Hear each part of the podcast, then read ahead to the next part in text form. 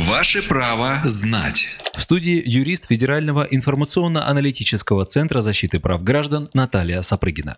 Наталья, как в 2020 году изменились правила проведения ежегодного общего собрания членов садоводческого и огороднического некоммерческих товариществ? Теперь общее собрание в СНТ и ОНТ можно проводить без предварительного уведомления дачников. Дело в том, что больше половины дачников не пользуются электронными адресами, поэтому товариществам приходится тратить немалые деньги из членских взносов на отправку заказных писем. Изменения были внесены в статью 17 Федерального закона номер 217 9 ноября 2020 года. Но закон не запрещает проводить общее собрание и в обычном порядке. Кроме того, отныне день, место проведения, повестку ежегодного собрания садоводов, а также порядок ознакомления с документами, которые планируется рассмотреть, можно узаконить в уставе садоводческого или огороднического товарищества.